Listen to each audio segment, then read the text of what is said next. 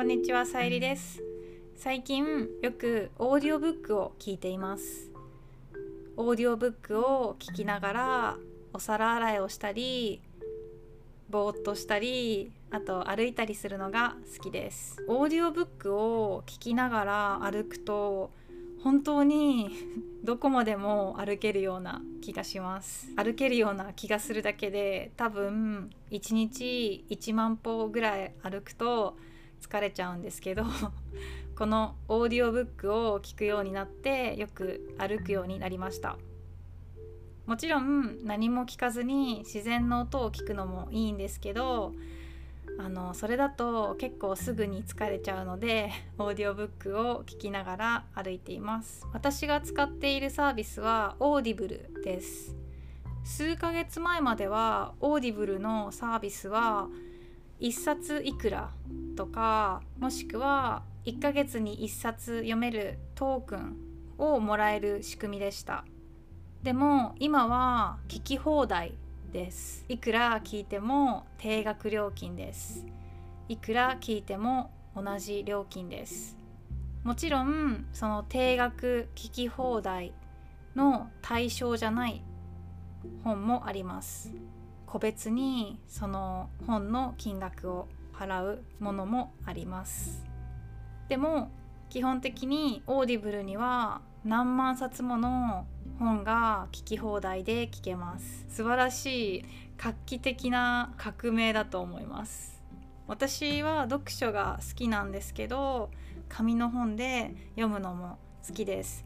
でも紙の本だと途中であの肩が疲れたり手が なんかしびれてきたり することがあるのでうん長く読めないんですね。でも耳だとずっとイヤフォンで聞けるのでよく使っています。私のポッドキャストを聞いてくれている人はほとんどが日本語を勉強中ですね。だから多分こういう考えがあると思うんです。いやまだ本物の日本語の本は読めないかもしれない。とかいやちょっと早すぎて聞き取れる自信がない。とかあると思います。でも心配しないでください。YouTube などと同じで読む速さを調節できます。私がその Audible を使って感じたのは遅いですね。正直遅いと思いました。読むスピードが遅いので私が心地いいと感じる速度は、まあ、1.5以上の速さでもっと早く聞きたい場合は2倍で聞きます。だから日本語を勉強していて私のポッドキャストが聞ける人はそのままの速度で Audible が聞けると思います。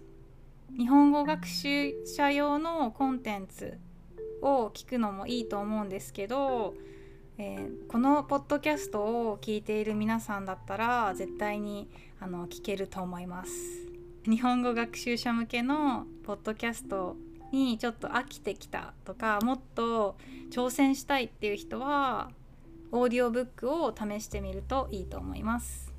聞いてみてあこれはポッドキャストよりもいいなと思った点は喋る人が声優さんなんですね。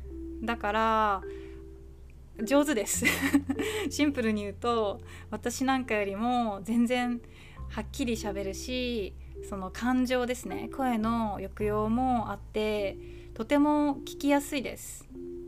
だから是非試してみてほしいです。まあ私のポッドキャストも聞いてくれたら嬉しいです。どんなジャンルがおすすめかというとあの個人的に小説は結構難しいなと思いました。いろいろ今聞いているんですけどいろいろな登場人物が出てくるから覚えなきゃいけないしあとその状況を文字でもしくは音声で表現しているので深い理解が必要になってくると思います。だから私のおすすめは言語関係なく自分の興味のあることを聞くのがおすすめです。あの最近私が聞いたのは膝専門の外科医さんが書いた本ですね。膝っていうのは足の2ですね。私は走ったりハイキングをすることが多いのでこの足の膝を使うことが多いんですね。で時々痛くなるんです。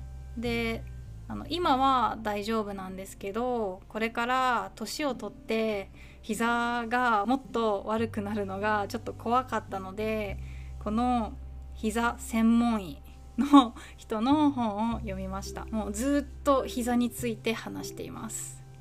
膝や体や健康ライフスタイルについてのことを中心に話すのでその語彙が増えると思います。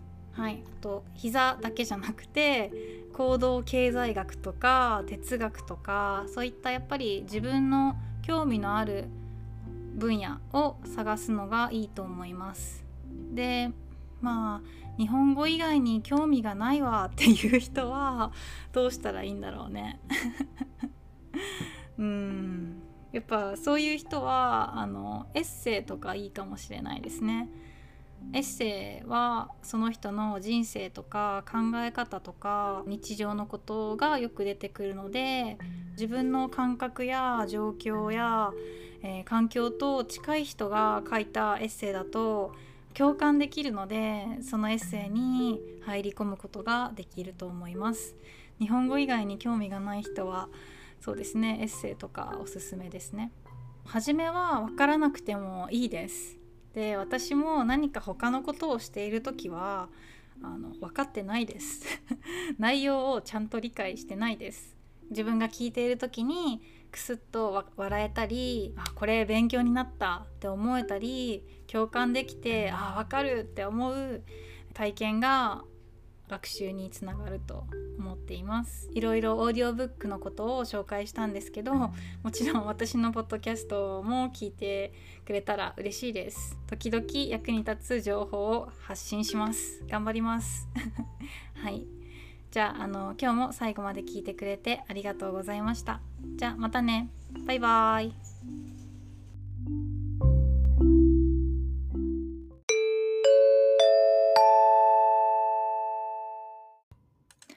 お知らせです。私の YouTube チャンネルで日本語のトランスクリプトや字幕を見ている方にお願いがあります。今回のポッドキャストはまだ YouTube の動画になっていません。理由を率直に言います。ポッドキャストの動画を作る時間とお金がありません。でも、これからもこの活動を続けていきたいです。もし金銭的に応援してもいいよっていう方はドネーションをお願いします。